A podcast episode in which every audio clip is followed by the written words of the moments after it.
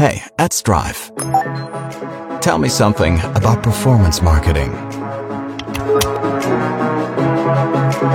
Hallo und herzlich willkommen zu einer neuen Folge von PPC Insights. Ich bin Lisa, Employer Branding Managerin. Und ich bin Lara und wir sind von AdStrive. Hallo Lara. Hallo Lisa. Schön, dass du hier bist. Heute sprechen wir über Microsoft Ads und Google Ads. Was haben die beiden Plattformen gemeinsam? Wie kann man sie gemeinsam am besten nutzen? Was sind die Unterschiede? Und so weiter. Das erfahrt ihr heute von Lara. Fangen wir doch mal direkt an. Was ist denn der größte Unterschied zwischen Microsoft Ads und Google Ads? Ja, ich glaube, äh, der größte Unterschied ist wahrscheinlich die Reichweite.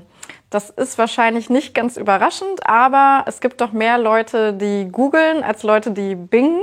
Ähm, auch wenn Bing das ja auch mal versucht hat, so ein bisschen zu etablieren, äh, dieses Wort I binged it ist es doch eher so, dass die Leute googeln offensichtlich. Auf jeden Fall, ja. In Deutschland, so sagt äh, Microsoft selber, haben die einzelnen Microsoft-Suchmaschinen, äh, da gehört ja auch Bing dazu natürlich, aber da sind auch noch andere dabei, wie Duck, äh, DuckDuckGo heißt es, glaube ich, und Ecosia und Yahoo. Das heißt, es ist ein bisschen mehr als nur Bing.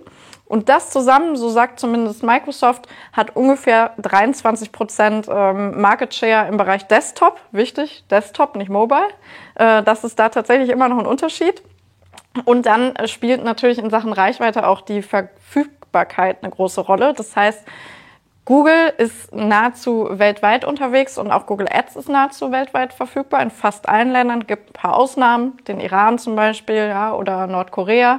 Ähm, aber in den allermeisten Ländern kann man eigentlich Google Ads schalten. Auch sowas wie Google Shopping gibt es in über 90 Ländern. Also da ist die Abdeckung eigentlich relativ hoch.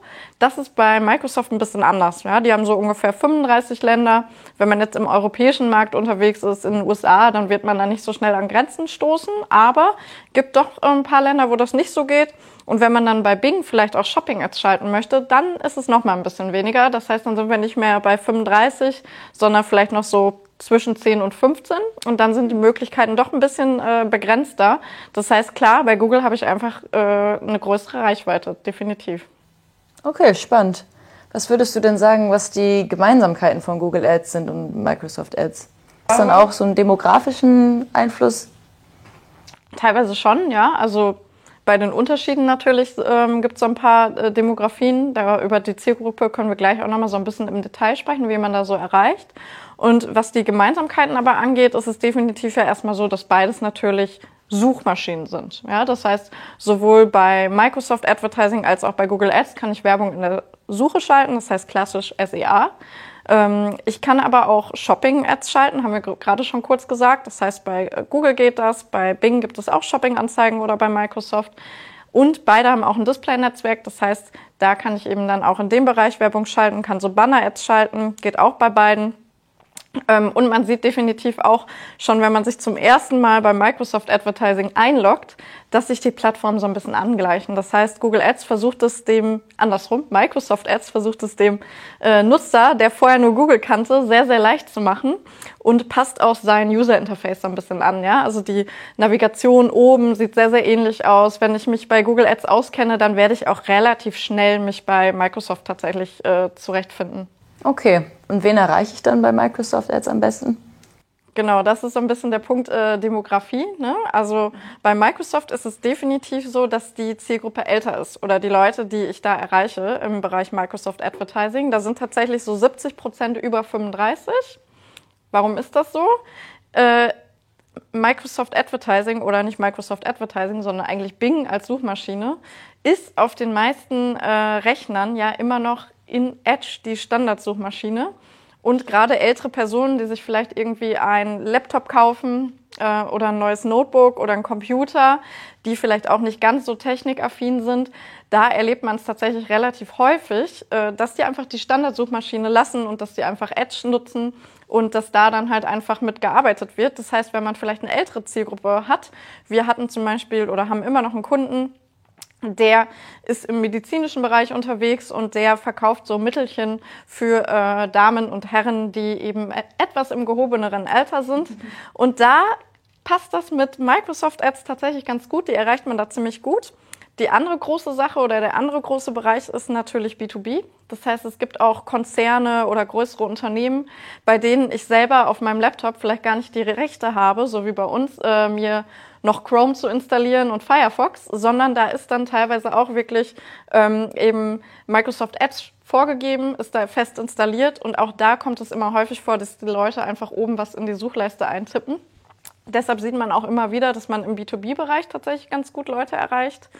Und dann haben wir noch so ein paar Specials, wie zum Beispiel Werbung bei Xbox Live schalten. Das geht auch über Microsoft, dadurch, dass das natürlich irgendwo zusammenhängt. Oder eben auch sowas wie ähm, Ecosia, ja, also so die nachhaltige Suchmaschine, oder ja, nicht in Anführungsstrichen, sondern die nachhaltige Besuche. Die werben ja auch mit Bäume pflanzen pro Sucheingabe genau. zum Beispiel, ne? Genau, die mit den Bäumen. Genau, da kann man definitiv auch Werbung schalten über Microsoft Advertising. Das heißt, wenn man so eine nachhaltige grüne Zielgruppe vielleicht erreichen möchte, dann kann man da auch mal drüber nachdenken. Okay. Also wir haben jetzt so ein bisschen über die unfreiwilligen Bing-Nutzer gesprochen, also die gerade benannten älteren Leute äh, und im B2B-Bereich. Aber was sind denn besondere Features von Microsoft Advertising, vielleicht so im B2C-Bereich? Also grundsätzlich im B2C-Bereich oder auch immer ist es eigentlich so, dass Microsoft für uns interessant sein kann, wenn wir nicht so ein hohes Budget haben und von günstigen CPCs profitieren wollen. Aber es gibt einfach mehr Leute, die Werbung schalten bei Google, als Leute, die Werbung schalten bei Bing oder bei Microsoft. Das heißt, ähm, ich habe natürlich weniger Wettbewerb und dadurch niedrigere CPCs. Das kann man immer sowas sein, wovon man dann eben ähm, profitieren kann. Und dann hat Microsoft einfach auch noch so unterschiedliche Features, die man nutzen kann. Beispielsweise unterschiedliche Anzeigenerweiterungen, die es bei Google nicht so gibt. Da gibt es ganz coole Sachen. Also Microsoft hatte tatsächlich auch vor Google schon eine Image-Erweiterung, also ein Bild, das okay. neben der Anzeige dargestellt wurde. Die haben aber auch so Themen wie zum Beispiel eine Filtererweiterung. Das heißt, wenn ich jetzt im äh, B2C unterwegs bin, wenn ich vielleicht ein Online-Shop bin, dann kann ich da so Filter hinterlegen. Das heißt, ich komme in äh, meine Suchseite, angenommen, ich verkaufe Kleidung, dann kann ich eben im Prinzip so Filter vorgeben. Das heißt, dann ähm, habe ich. Wie kann man sich das vorstellen? Genau, äh, eine Möglichkeit sind zum Beispiel Größen. Das heißt, dann kann ich Schuhe in der Größe 37 bis 38 verlinken und dann ist es schon vorausgewählt. Das heißt, der Nutzer klickt darauf und landet dann eben auf der Suchergebnisseite, auf der Trefferseite ähm, in meinem Online-Shop und hat aber nur Schuhe in Größe 37 und 38.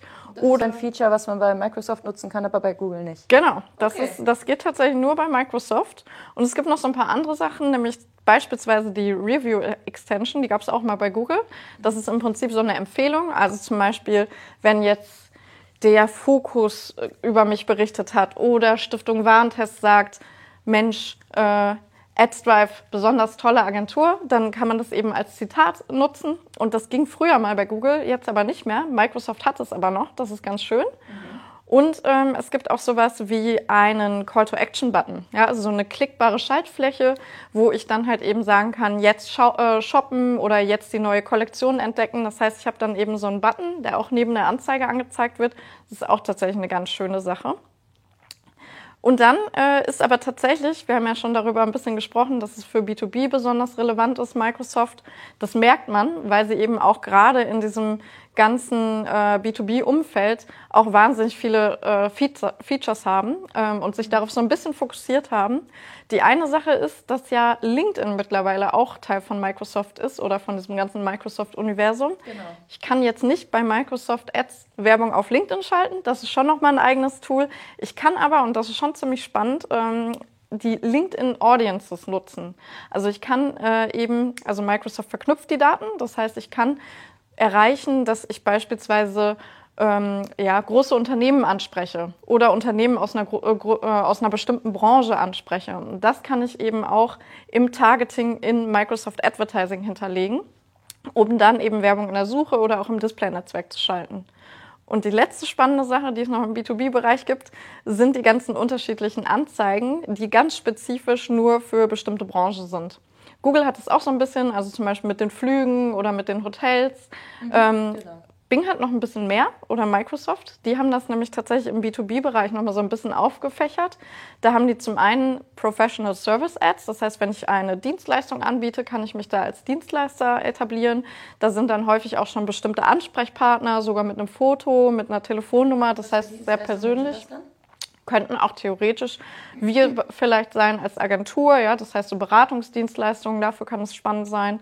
Ähm, Im Prinzip genau alle B2B-Dienstleistungen, also wenn ich für ein unter anderes Unternehmen eine Dienstleistung anbiete.